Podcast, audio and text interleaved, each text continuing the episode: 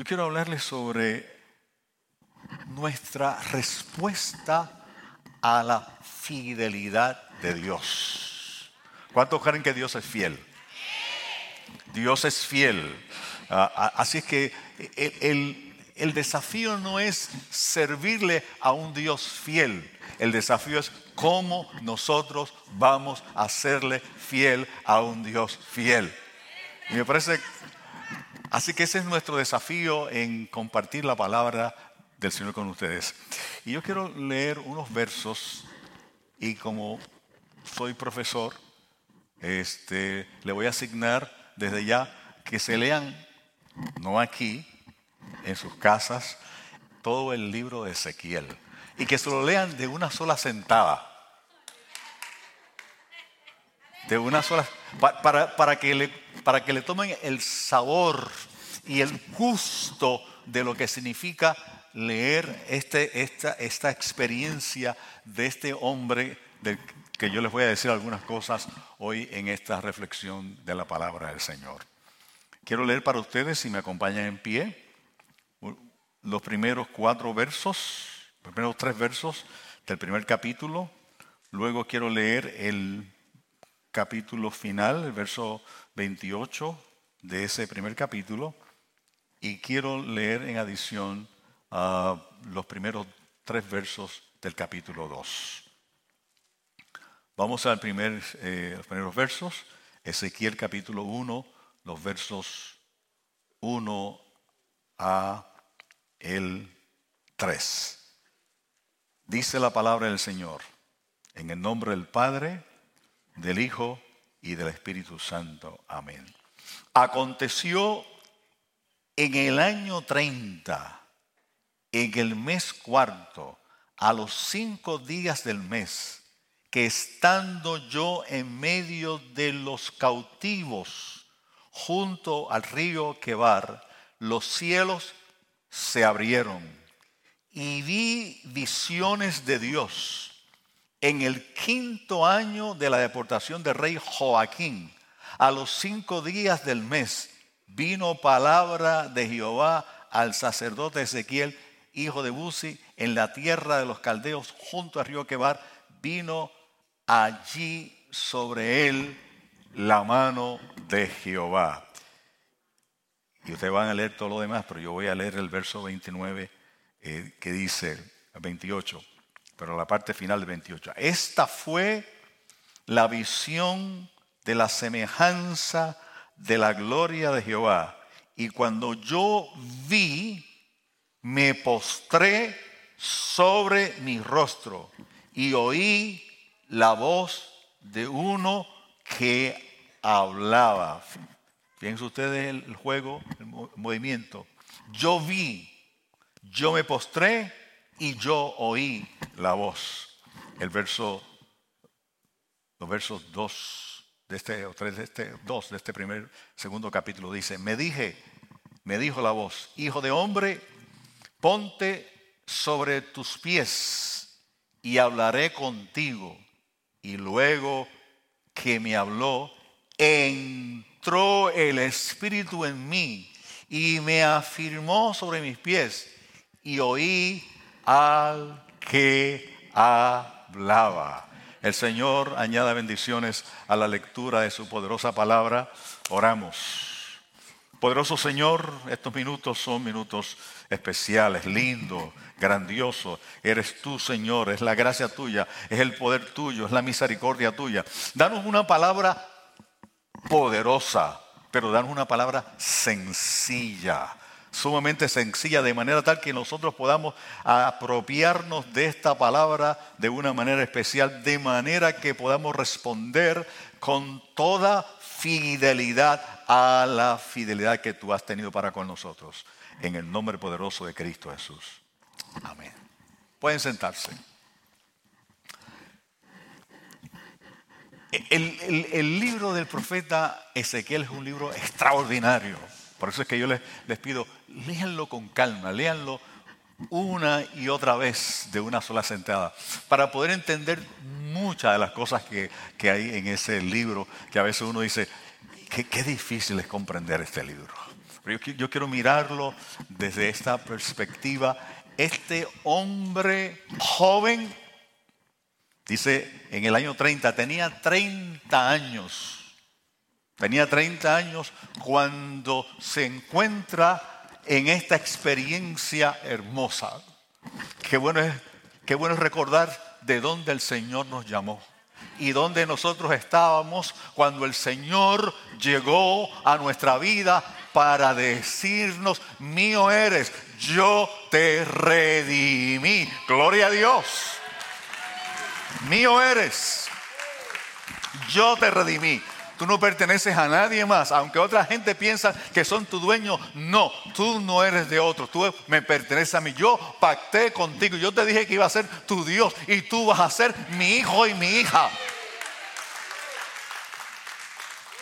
Y en esa experiencia, a los 30 años, se encuentra en una ciudad. Aquí dice Río Quebar, pero es una ciudad que estaba a las orillas del río Quebar. Porque las grandes ciudades en todos los tiempos se han construido alrededor de cuerpos de agua. Usted va a encontrar que aquí hay un río en Estados Unidos que se llama el río Mississippi. Desde el norte hasta el sur hay muchas ciudades que han crecido alrededor de ese río. Y van a encontrar que hay muchos lugares que son playas y alrededor de esas playas, esos cuerpos, están ciudades importantes. Pues miren qué interesante, este pueblo que está aquí, que es el pueblo que está en el exilio, y está en el exilio no porque ellos querían ir al exilio, están en el exilio porque fueron desobedientes. Hay gente que va al exilio no porque son desobedientes, van por otras razones. Pero este en particular está en el exilio porque desobedeció al Dios que es fiel. Aleluya, gloria al nombre del Señor. No oyó la voz del Dios que es fiel. Qué extraordinario es escuchar la voz poderosa del Dios que nos, que nos habla. El Dios que nos habla siempre quiere lo mejor para nosotros. Así que se fue se fueron al exilio. Se fueron al exilio en el año 597 antes de Cristo. Se fueron al exilio. Y los primeros que se fueron al exilio no se fueron voluntarios, se los llevó el rey de Babilonia. Y se llevó a Joaquín. Joaquín era el rey que estaba en ah, Jerusalén. Apenas tenía unos, unos meses de estar allí, pero era parte de este proceso del cual había hablado el otro profeta que se llama Jeremías. Interesante comparar estos dos profetas, porque Jeremías le decía al pueblo, ustedes han sido desobedientes, han desobedecido a Dios, ustedes se van a ir al exilio. Y no piense que van a regresar, van a estar 70 años en el exilio. Así que prepárense para vivir en el exilio, para que sus hijos se casen, para que eh, tomen... Eh, esposas y esposos y para y compren terrenos en ese lugar porque no van a regresar de inmediato. Yo los voy a enviar al exilio porque han sido desobedientes y no han obedecido mi voz. Es el mensaje. No es un mensaje fácil para una persona que le dice a su pueblo, mire, crúcense a los enemigos porque es mejor estar con los enemigos que estar con su pueblo. Eso fue lo que le dijo Jeremías al pueblo. Crúcense al otro lado porque este pueblo que está en las afueras va a destruir esta ciudad. Pero en el caso de, Ezequiel es diferente. Son dos profetas de Dios ubicados en dos momentos diferentes. Uno está antes del exilio, Jeremías. El otro está después del exilio, Ezequiel. Ezequiel llega al exilio y está ya cinco años en el exilio, sufriendo el dolor de ser exiliado. Porque se sufre en el exilio se sufre en el país donde uno llega y no habla el idioma del país. se sufre en el lugar donde la gente lo mira a uno y sencillamente lo mira como diferente. E, e, eres diferente, no eres de aquí, no hablas como nosotros, no tienes el acento del idioma que nosotros tenemos, no te comportas como nosotros nos comportamos, sencillamente no vas a la iglesia que nosotros vamos, no vas al lugar donde nosotros vamos, se sufre en el exilio. Se tiene éxito en el exilio también se tiene éxito en el exilio. Pero, pero estos acababan de llegar. Y cuando uno llega, no sabe dónde está su mano derecha ni dónde está su mano izquierda. En ese sentido, y yo lo dije al revés, porque yo soy izquierdo, dije su mano derecha y su mano izquierda. Es al revés en el caso mío. Este, desde esa perspectiva, Ezequiel tiene cinco años con el pueblo que estaba en el exilio. Llegó a los 25 años al exilio. Cuando uno tiene sueños, cuando uno piensa que el mundo es de uno, cuando uno piensa que sencillamente no hay posibilidades. Jóvenes, qué extraordinario mirarlos a ustedes desde este lugar.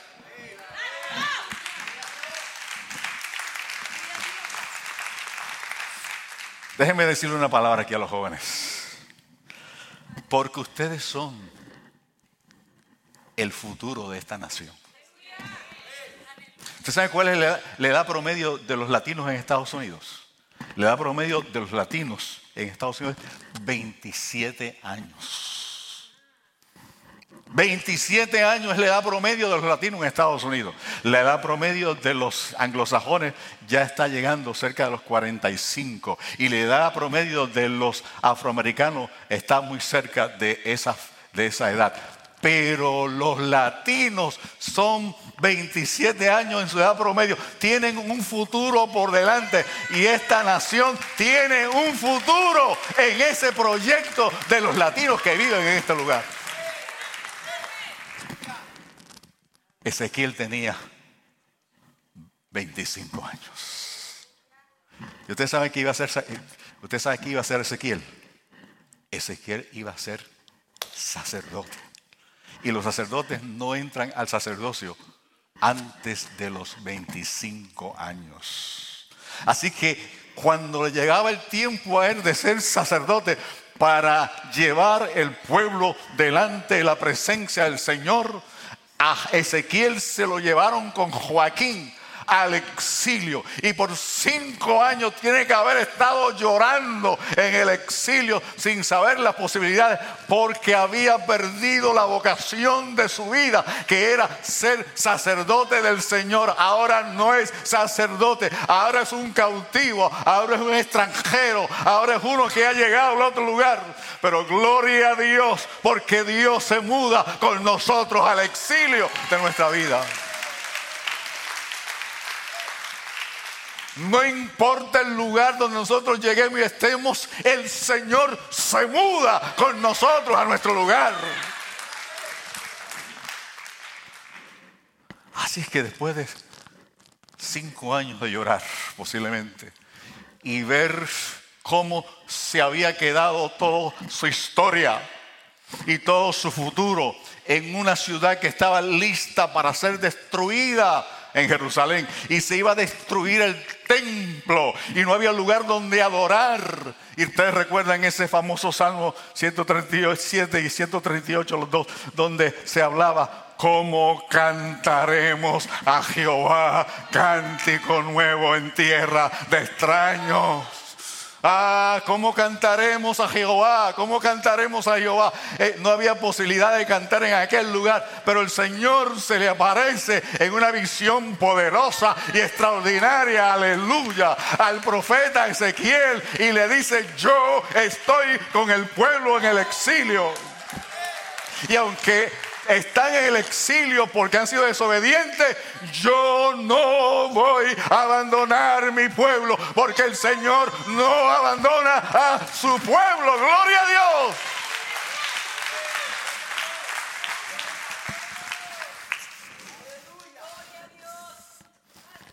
¿Sabe lo que hace el Señor? Le cambia su proyecto de vida. Y le dice, no vas a ser sacerdote, vas a ser profeta. Gloria a Dios. Lo que el Señor te prometió, no importa lo que ocurra en tu vida. No importa quién se oponga. Absolutamente no importa quién se oponga. Si el Señor lo prometió en tu vida, Él lo hará de una o de otra manera. Los planes del Señor para tu vida son planes de bien, son planes de éxito, son planes de gozo. Ah, que en el camino tendrás momentos complicados en la vida. Sí, habrá momentos complicados en la vida, pero los problemas no tienen nunca la última palabra. La última palabra siempre la tiene el Dios de poder y el Dios de misericordia.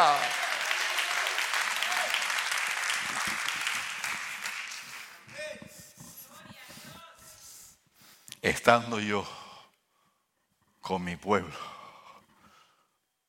tuve una visión. Aleluya, gloria al nombre del Señor.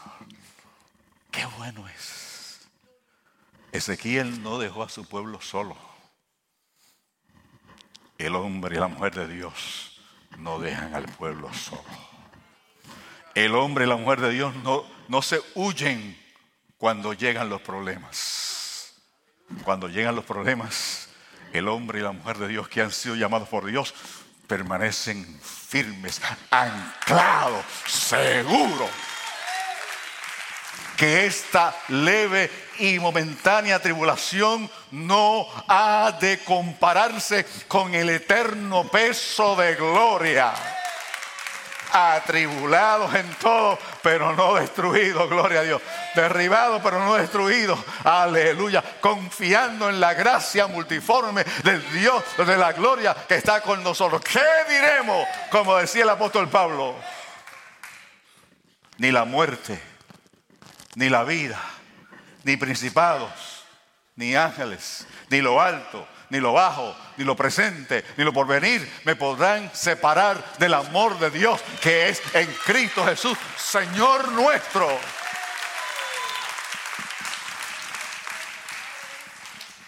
Así que Ezequiel se mantuvo al lado de su pueblo. En la angustia del pueblo que llegó frustrado, dolido porque el Señor no pasó por alto sus fallas, pero allí lloró con ellos. Y llegó el momento en que el Señor le dijo, para de llorar. No, tengo, no tengo que vivir la vida llorando todo el tiempo, gloria al nombre del Señor. E, e, esto es lo que a mí me encanta de la fe cristiana, que la fe cristiana no niega los problemas, pero no dice, ese problema no tiene la última palabra el Dios de la esperanza siempre tiene la última palabra. El Dios de la gloria siempre tiene la última palabra. Y yo quisiera discutir con ustedes esa visión, pero yo no la voy a discutir porque es complicadísima. Leer todo eso que está ahí. Por eso yo quiero que usted la lea. Pero lo que quiere de, todos esos ángeles y todas esas ruedas y todo eso que se mueve para atrás y para adelante y caminan para el mismo lado, todos a la vez, tienen que leerlo. Lo que está diciendo ese texto es que ese es el Dios de la gloria. Que ese es el Dios todopoderoso. Ese es el Dios que se mueve con nosotros, que camina con nosotros no, no, fue eso lo que le dijo Moisés a Dios. Si tú no vas conmigo, yo no voy. Si tú no vas conmigo, y el Señor dice, pues es que yo te voy a enviar el ángel. Y dice, no, no, no, si tú no vas, yo no voy. Gloria al nombre del Señor. E, este es el Dios que nosotros servimos. Un Dios que camina con nosotros. Un Dios que está con nosotros. Un Dios que se la juega con nosotros.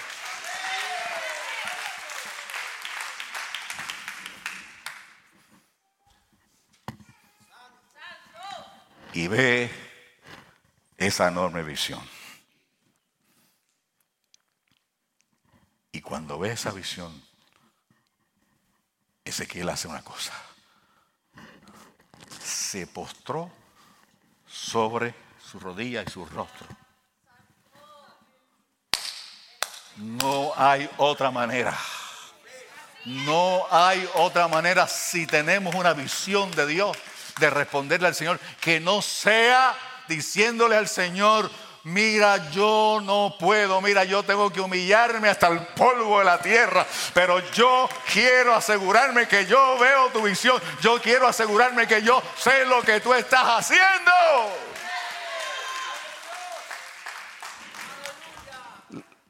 A veces nosotros buscamos tener una visión de Dios. Pero recuerden que las visiones de Dios requieren responsabilidad de nuestra parte. Usted quiere, no, queremos ver la, visión de Dios para decir, qué bueno, qué chévere nos sentimos, qué, qué majestuoso. Eh, ¿Cómo es que dijo la pastora? Eh, em, emocional, ¿no? Que, no, es mucho más que ser emocional. Eh, llega, requiere también que nosotros tomemos postura Aleluya. Y, nos inclinemos y, le digamos, Señor, no, esto no depende de mí. Yo no soy, no son mis cualidades, no es lo que yo soy. No, jamás ni nunca. Es lo que tú vas a hacer a través de mí.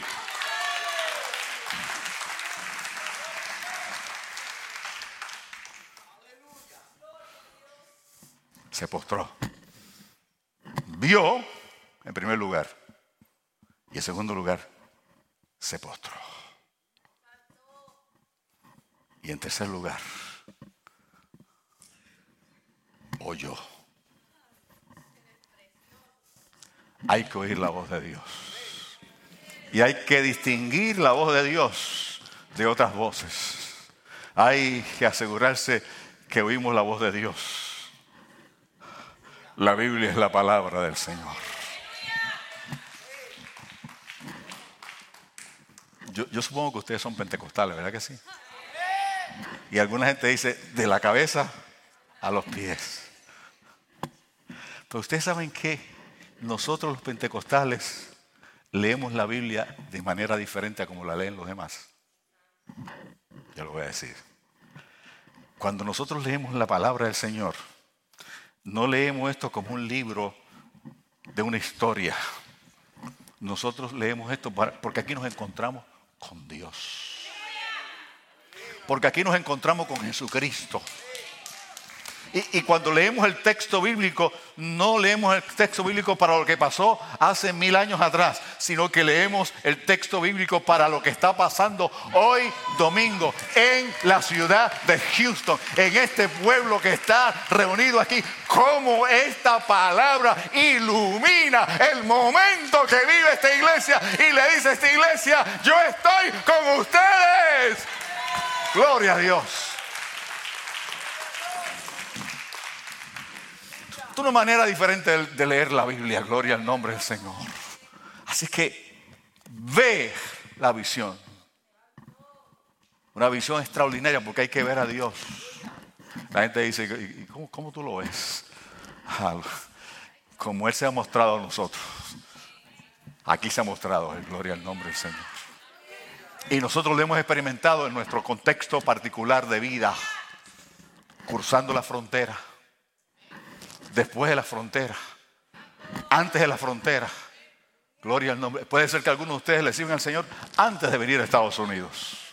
Puede ser que algunos de ustedes le sirvan al Señor durante el proyecto del, transcurso de llegar a Estados Unidos. Y puede ser que otros hayan, hayan conocido al Cristo de la gloria después que llegaron a este lugar. Independientemente de cuál sea el momento, lo importante es que hay una experiencia a la cual nos podemos referir y una experiencia que está basada en el poder de la poderosa palabra de Dios.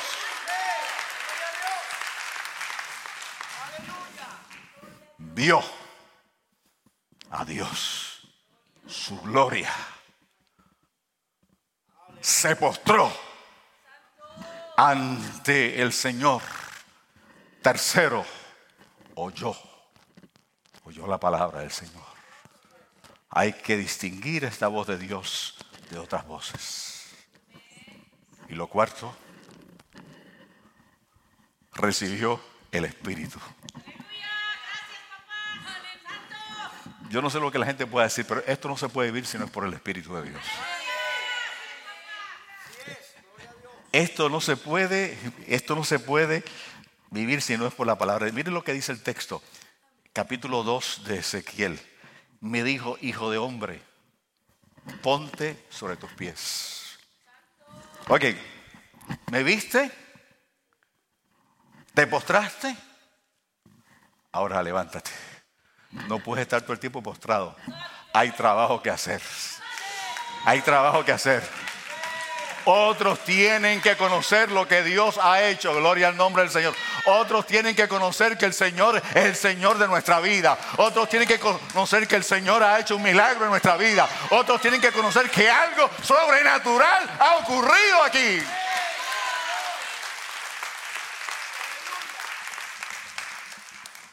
La gente tiene que llegar a este santuario. Y en este santuario tienen que encontrar una experiencia de transformación.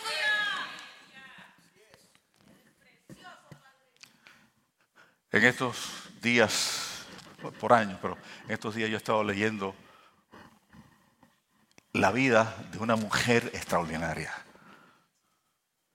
Eh, como pentecostal yo tengo que leer la vida de las mujeres, porque las iglesias pentecostales dependen de las mujeres.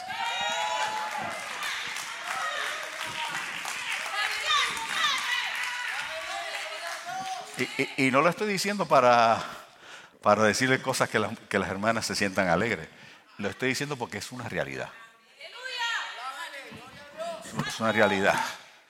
Y, encontré esta mujer en el siglo XIX que se llama Phoebe Palmer.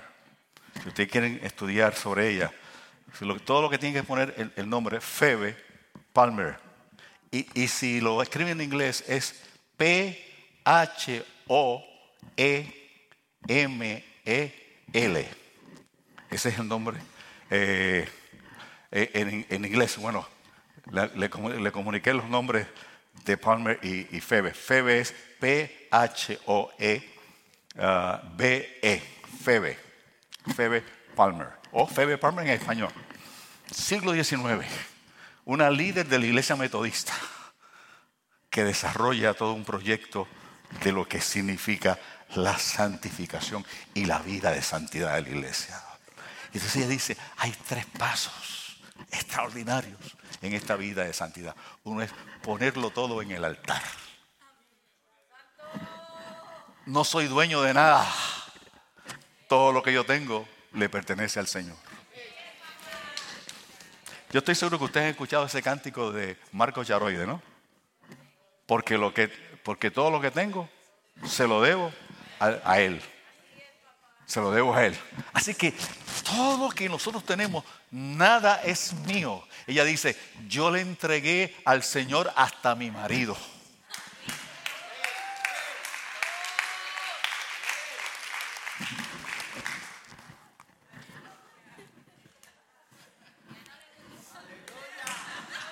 No digan todo lo que van a decir. Yo, yo sé lo que ustedes van a decir porque Carmen lo dice también. ¿eh? Así. No, lo digan. Pero, esta mujer perdió sus dos primeros hijos, hijas. Y en ese momento de, de, perder sus hijas, uno puede decir, lo he perdido todo. Pero ella llegó el momento en que le entregó sus dos hijas que perdió en el altar. Aleluya. Y e, e, este altar es extraordinario, gloria a Dios. Este altar recibe todo lo que nosotros somos y traemos a este altar, gloria a Dios. Por eso es que la iglesia nuestra pentecostal hace un altar donde quiera que hace un culto. No hay, no hay culto si no hay un altar, gloria a Dios. Y la gente llega al altar para encontrarse con el Dios de la gloria y para traerle sus luchas y para traerle sus cargas y para traerle sus alegrías y decirle, Señor, todo esto te pertenece a ti, es tuyo. Todo en el altar. Lo segundo que ella decía es, además de que todo está en el altar, todo es por fe aunque yo no lo vea, aunque yo confiese, aunque yo confiese que Jesucristo es sanador y todavía no me haya sanado, yo voy a glorificar el nombre maravilloso del Señor.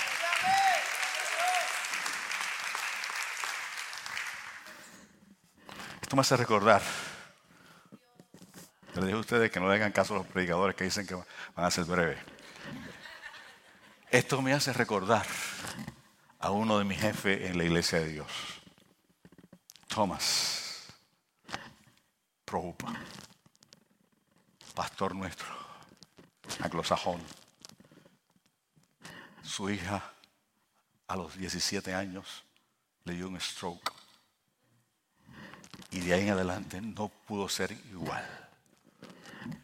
Y él predicaba sobre sanidad divina. Y él siguió predicando sobre sanidad divina. Y él siguió creyendo que el Señor sana. Y siguió, siguió proclamando que el Señor sana. Y yo le estoy diciendo esto porque muchas veces me tocó interpretarlo predicando. Y este, este testimonio lo interpreté varias veces del inglés al español. Y decía él, que una hermana de la iglesia un día lo detiene y le dice, oye pastor, ¿y por qué usted tanto predica de sanidad divina si usted tiene una hija enferma? A veces podemos ser muy crueles, ¿verdad que sí? Y entonces él dice que se le queda mirando y le dice, yo voy a seguir predicando de sanidad divina, que mi hija está enferma. Porque si el Señor no la sana hoy, yo creo que la puede sanar mañana.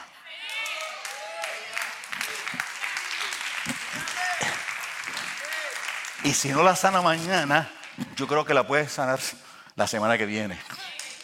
Y si no la sana la semana que viene, yo creo que la puede sanar el año, el año que viene. Y si no la sana el año que viene, yo estoy convencido que la puede sanar el otro año. Y si no la sanara nunca, yo sé que un día la voy a ver en el reino de los cielos.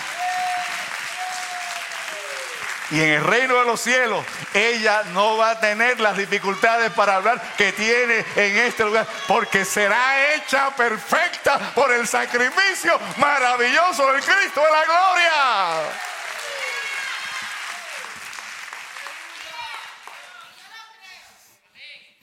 Y yo también.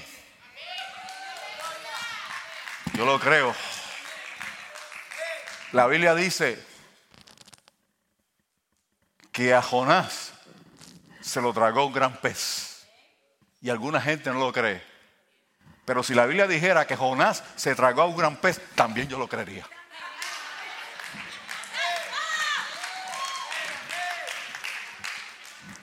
Porque esta es la palabra de Dios. Esta es la palabra de Dios. Esta es la palabra que nos ha, que nos ha rescatado. Esta es la palabra que nos ha rescatado. Esta es la palabra poderosa. Y lo que dice esta palabra, yo lo creo porque yo me he encontrado con el Dios de esta palabra.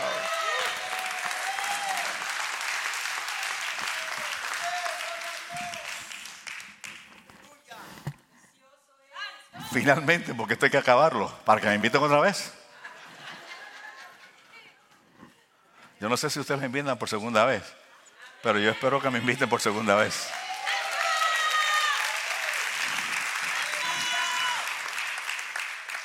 Lo último es, di la palabra, la mía. Te voy a enviar a un pueblo que no quiere escuchar la palabra, pero tú dile mi palabra. Mis queridos hermanos, qué extraordinario es saber que el Señor nos invita a decir no nuestra palabra, la palabra de Dios. Y quizás yo no pueda decírselo hoy a ustedes, pero en el capítulo 37 de Isaías, de, Ezequiel, te van a leer otra experiencia extraordinaria de, cómo se mueve este Dios. Y en el capítulo 47 van a ver otras cosas. En el, capítulo 37 ven ustedes que el Señor le dice, ve y predícale a, a esos huesos secos. ¿Y tú crees que vivirán esos huesos secos? Y Ezequiel se protegió. Bueno, yo no sé, Señor, pero tú sabes. Pues, pues predícale, ah, dile mi palabra, dile mi palabra. Es, la palabra de Dios lo que vivifica. Y si el espíritu de aquel que resucitó a Cristo a los muertos mora en vosotros, el que resucitó a Cristo a los muertos también vivificará vuestros cuerpos mortales. Gloria a Dios.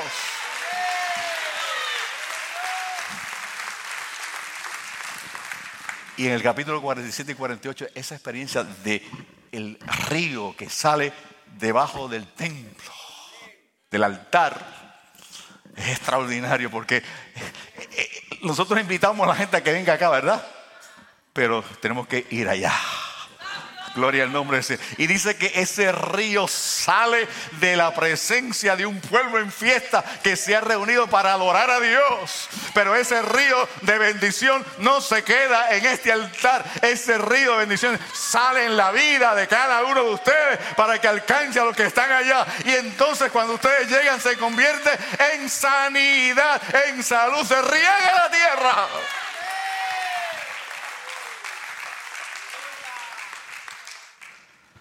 Di la palabra.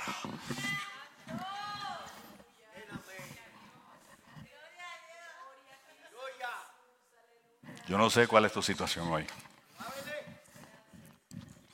Pero Dios va a utilizar tu situación para hacerte atalaya. Para que otros conozcan la verdad. Para que otros sepan que aquí en esta iglesia ocurren milagros. Yo no sé cuál es la situación, pero a los que aman al Señor, a los que aman al Señor, a los que aman al Señor, ¿qué dice el texto bíblico? Que a los que aman al Señor, todas las cosas, todas las cosas obran para bien, aunque nosotros no lo entendamos. A los que aman al Señor, todas las cosas obran para bien.